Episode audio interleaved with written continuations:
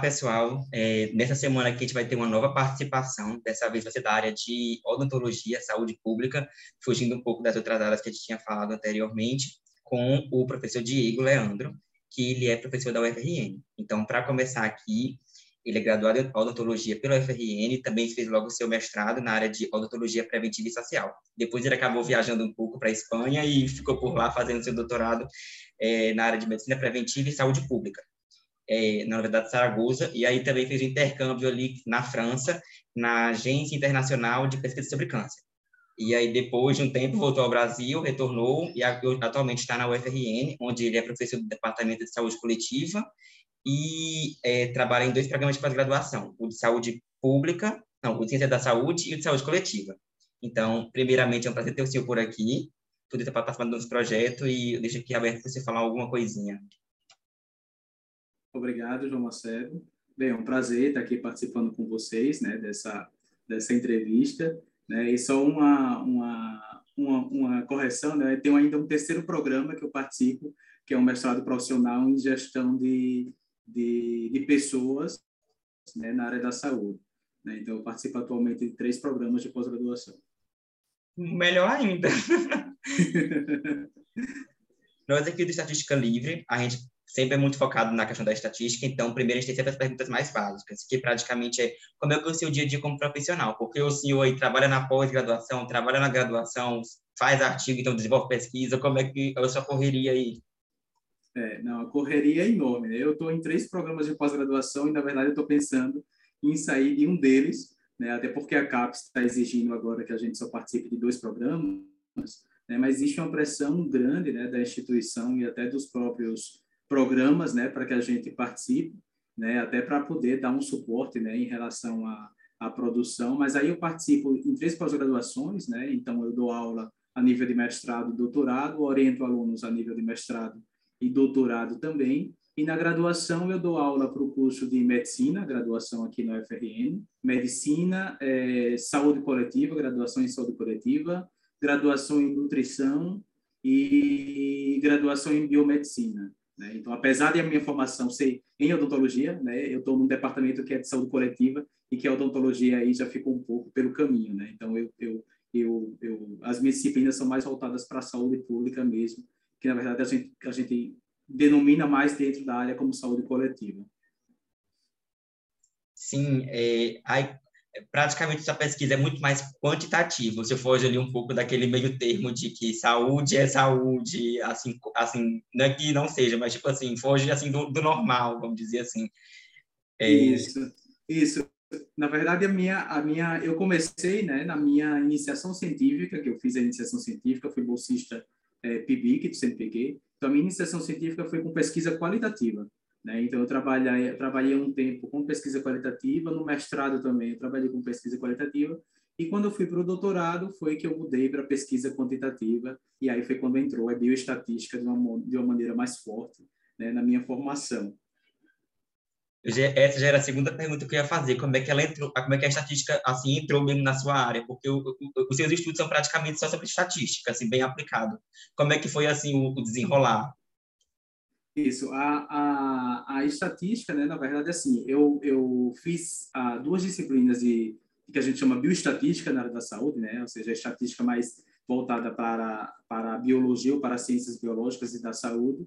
Então, eu fiz duas disciplinas, uma disciplina de estatística básica e uma disciplina de, de estatística que a gente chama bioestatística 2 aqui, né, no programa. E quando eu fui para o doutorado foi quando eu ampliei mais essa formação na área de bioestatística. Né? Então, aí lá foi quando eu trabalhei mais com modelos multivariados, né? Trabalhei também com, com questões de preditivas né? em relação a, a indicadores da área da saúde. Né? Então, predizer é, taxas e taxa de incidência, taxa de mortalidade, por exemplo, foi o tema do meu doutorado né? em, em câncer, e aí a gente fez predições até 15 anos ou 20 anos né, para o futuro. Então, é um pouco essa da minha da minha trajetória com, com a bioestatística e depois né, da minha formação no doutorado, quando eu volto para o Brasil, né, eu entro na universidade como na área de bioestatística e epidemiologia, né, e hoje as minhas disciplinas são voltadas para essa para essas dois ramos, né, da saúde coletiva, que as duas se complementam muito, né? Epidemiologia e bioestatística se complementam muito e, e eu dou aula nessas duas disciplinas. Sim, sim, andam com certeza de mãos juntos e, assim, pelo menos pela, pelos, é, pelas pessoas que eu conheço de saúde, geralmente eles não gostam de bioestatística, mas é porque eles não, assim, às vezes é porque eles querem uma coisa muito aplicada já à profissão. E, tipo assim, querendo ou não, acaba fugindo um pouco daquilo, mas, assim, é super importante porque você acaba precisando desses dados de certa forma. É, para tudo, na verdade. Isso. E praticamente essa já era outra pergunta que eu ia fazer para o senhor. A estatística, na verdade, ela já entra como meio de validar hipóteses, é, verificar tendências e ver tendências, fazer predições. E a sua pesquisa é praticamente é baseada nisso. É, o senhor analisa tipos de câncer, o senhor analisa casos epidemiológicos. É, como, poder falar um pouco sobre sua, sobre sua pesquisa assim atualmente, o que você está fazendo, algum tipo de estudo que você está fazendo nesse momento? Certo. Ah, alguns estudos, né, na verdade, a gente acaba trabalhando é, com várias várias linhas né, de, de, pesquisa. Ainda mais eu estou em, em, mestrado profissional, né, então a gente tem linhas é, diferentes, inclusive algumas que fogem um pouco da epidemiologia, mais voltado para a gestão de pessoas. Mas dentro da epidemiologia eu trabalho muito com é, a epidemiologia do câncer, né, e de outros agravos, é, doenças, né, que a gente chama de agravos não transmissíveis. Então, eu trabalho principalmente com a epidemiologia do câncer, que aí são diversos tipos de câncer, principalmente os mais os mais frequentes na população, câncer de mama, câncer de próstata, câncer colorectal, né, são os que câncer de pulmão são aqueles que eu tenho trabalhado mais. E aí dentro da estatística, dentro desses grupos de câncer, quando a gente trabalha com estatística dentro do, da epidemiologia do câncer, a gente trabalha muito com análise de tendências. Né? Então, análise de tendências para saber se as taxas de incidência e as taxas de mortalidade, se elas estão é, constantes ao longo do tempo, se elas estão aumentando né, ao longo do tempo. E essas análises, elas servem exatamente para subsidiar né, ao o planejamento em saúde, né, principalmente o planejamento do Sistema Único de Saúde, né, da gestão, que a gente chama gestão em saúde, para poder é, planejar a rede de atenção à saúde, né, a própria questão de, de, de hospitais, ou também tentar mudar algum tipo de tendência, questões de diagnóstico também do câncer. Né? Outra linha também que eu tenho trabalhado é a epidemiologia da multimorbidade, que a multimorbidade é a presença de duas ou mais doenças crônicas né, no indivíduo, e aí a gente trabalha com, com comparações, logicamente, dentro do, do território nacional ou também a nível internacional. Né? Então, recentemente eu fiz, eu passei dois anos como professor visitante na Universidade de Vic, né, lá em, na Espanha, e lá eu trabalhei com um projeto multicêntrico, que é a nível de 27 países europeus, onde a gente trabalhou com, com dados de um estudo de coorte, que é um estudo longitudinal, né, e aí o meu foco foi a questão da multimorbidade. Então, a presença de mais de doenças crônicas em um mesmo indivíduo ou seja, um indivíduo que tem câncer, que tem hipertensão, que tem diabetes, todas essas doenças ao mesmo tempo, né? Isso é, é, é um conceito é, recente ou é uma forma de também de você olhar para esse paciente de uma forma mais, é, digamos, específica, né? Diferente do paciente que você tem só um tipo de doença e um paciente que você tem múltiplas doenças. Né? Então, você precisa de um cuidado é, à saúde diferenciado. Isso até, na verdade, hoje em dia se fala muito da medicina baseada em evidências, né? Que na verdade sempre devia ter sido, mas atualmente está cada vez sendo mais discutido isso, porque é, né? Mas enfim, tudo, tudo isso é muito importante para justamente saber o que é que fazer nessas horas. É, na verdade, eu conheci o senhor através de um projeto da professora Mônica, um artigo que ela fez, que ela encabeçou aí, que fala sobre a questão da energia no ano de 2020 é, os setores que mais consumiram, as regiões que mais consumiram. Aí eu fui atrás dele e disse assim, não, a melhor pessoa para falar disso é o professor Diego, porque foi ele que fez as análises, do, as estatísticas do, do estudo. Eu falei, tá bom, vou atrás dele. Aí, tipo assim, querendo ou não, a sua vertente são dados, vamos dizer, de bioestatística, são dados de vida, vamos dizer assim. Enquanto você mexeu com dados energéticos, essa nomenclatura nem existe, mas que falam que referem sobre energia. Querendo ou não, a estatística é apenas uma, mas dependendo da área você vai migrar para determinadas análises. E, tipo assim, qual é, primeiramente, como é que o senhor, como é que o senhor desenvolveu esse, é, esse estudo da, da parte da energia? E, segundo, o senhor, na, na hora de manuseio, de manipulação, de entendimento dos dados, os, é, quais foram as principais diferenças que o senhor teve ao ver, tipo assim, a diferença entre os dados energéticos e os dados biológicos, vamos dizer dessa forma? Sim, sim. é, esse, esse, esse projeto, né, na verdade, que resultou num artigo, numa publicação, foi bem interessante, né? Porque Mônica já conhecia, eu conheci Mônica durante o doutorado, né? Ela fez o doutorado na mesma universidade que eu, na Universidade de Saragossa, lá na Espanha. Então, foi bem interessante porque é, ela conhecia um pouco das minhas pesquisas e eu conhecia um pouco das pesquisas dela. Né? Então, ela sabia que eu dominava essa análise de tendência, né? que, na verdade, é um programa estatístico que ele foi criado para análise de tendência para dados de câncer, né? que é o chamado Joint Point. Ele faz uma análise de regressão linear, mas uma análise de regressão linear segmentada.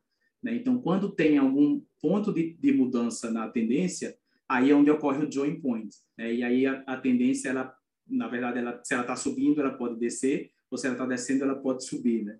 Então, é bem interessante faz, utilizar esse programa e ele começou sendo utilizado para dados de câncer e depois, é, na literatura, ele começou a ser utilizado para outros tipos de dados, né? outros tipos de doença, né? como eu também já utilizei para outros tipos de doença. E aí, quando Mônica é, disse que queria analisar os dados né, de consumo de energia no Brasil no período é, pós-pandemia, eu disse, né, então, um programa estatístico que seria ideal para analisar isso aí seria esse Join Point. Né? Então, ela me mandou os dados, né, a, a, junto com, com as alunas dela de pós-graduação, né, coletaram os dados. Então, aí eu, juntamente com elas, a gente sentou, fez a reunião e eu vi que seria é, perfeito para fazer análise dentro do Join Point.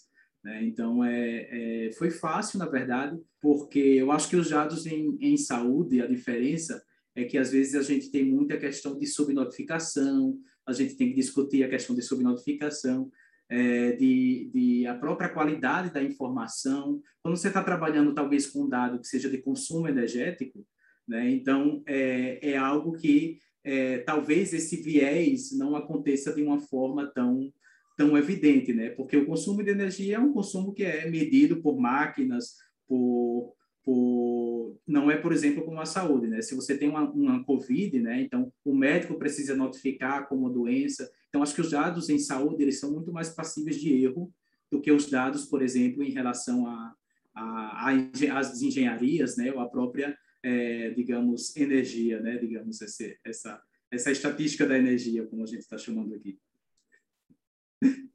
Bem isso, a questão do automatização muda muito a confiabilidade dos dados dessa forma. E foi um ponto bem importante que você citou. Essa, essa, essa diferença aí é muito gritante. Mesmo sendo automatizada a questão de você colocar no banco de dados sobre, sei lá, o DataSUS ou algo do tipo, até a questão de quem é que vai passar. Já enquanto você, o medidor de energia vai estar apitando ali toda hora. Não sei que ele quebre ou tenha algum problema, mas isso já é outra coisa. Então, uma das últimas perguntas que eu vou para o senhor é como é que o senhor conceituaria a estatística para a sua área, assim, para a sua área de atuação, algo do tipo? A, a estatística, ela é a nossa, é, dentro da epidemiologia, hoje ela é a nossa ferramenta principal de trabalho, né? E, e, a epidemiologia, na verdade, ela envolve três campos, né? Envolve a estatística, envolve a medicina social né? E, e, envolve a própria saúde coletiva como um todo, né? Então a gente tem essas essas dimensões, né? Dentro da epidemiologia e a estatística ela é a ferramenta principal, né? O, a, a, o, o epidemiólogo ele não trabalha sem sem o subsídio da estatística, né? Então é, é mas assim dentro da área da saúde, né? Existem muitos estatísticos trabalhando, né? E aí é, existe essa troca entre nós que somos profissionais da saúde mas que não temos a formação é, inicial ou principal em estatística com aqueles que são estatísticos, né? Então existe muito essa troca, né? E, e a gente que é profissional da saúde, mas que digamos é, caminhou mais pela estatística, a gente acaba trabalhando com a estatística muito mais aplicada, né? Então a gente a gente aborda ou a gente a, a, aborda conceitos ou na hora que a gente vai explicar, por exemplo, para um aluno de graduação, de pós-graduação, a gente busca explicar de uma forma muito mais aplicada e muito mais simples, talvez, do que um estatístico, né, que propriamente vai explicar lá dentro de todas as fórmulas, né, detalhadamente de onde vem cada dado. Né? Mas a estatística é essencial dentro da nossa do nosso trabalho de pesquisa, né, e, e dentro da, da epidemiologia aplicada, né, aos serviços de saúde, que é o que a gente também é, busca, né, dar essa resposta ao sistema único de saúde.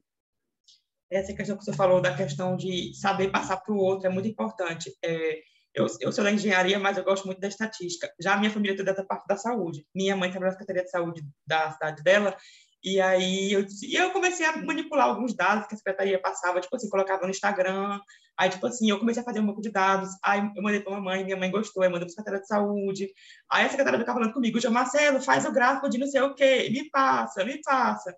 Aí eu dizia assim, ela, é, assim, ela não sabia a minha parte, mas ela dava lá. Eu disse, não, isso aqui quer dizer não sei o quê. Então, tipo assim, é, sei lá, eu fiz, sei lá, de 200 dias, eu, eu puxei lá, fiz todos os dados e tal. E aí ela dava o jeito dela de falar, porque a parte dela era a parte, tipo assim, que, é que ela pode fazer para ajudar. Ela não sabia a parte quantitativa, mas a parte de que ela pode fazer para ajeitar os dados, digamos assim, na vida real, ela sabia. Então, tipo assim, cada um tem a sua parte. Tem o quantitativo e tem o que vai atuar, digamos assim. É, é, é, bem desse jeito, e isso é uma coisa bem importante de todo mundo ficar ligado.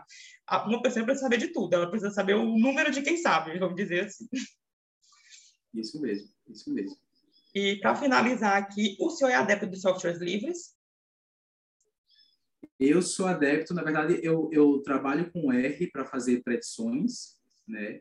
É, eu gosto muito de trabalhar com, com o Jamov na, dentro da graduação e na pós-graduação também, porque é, é, acesso livre e eu acho que ele é muito intuitivo, né, para a gente da área da saúde, que o pessoal tem dificuldade até para construir uma tabela, o Jamov ele é super intuitivo, né, mas aí eu trabalho também para fazer análises mais robustas, eu trabalho mais com Stata, que aí é um é pago, né, e também já trabalhei muito com SPSS, que também é outro pago, né, mas eu sou super adepto aos, aos livres, né, e eu acho que a gente é, precisa até ter mais né, esse incentivo dentro da, da, da, da graduação, da pós-graduação, de uso desses, desses programas de acesso livre.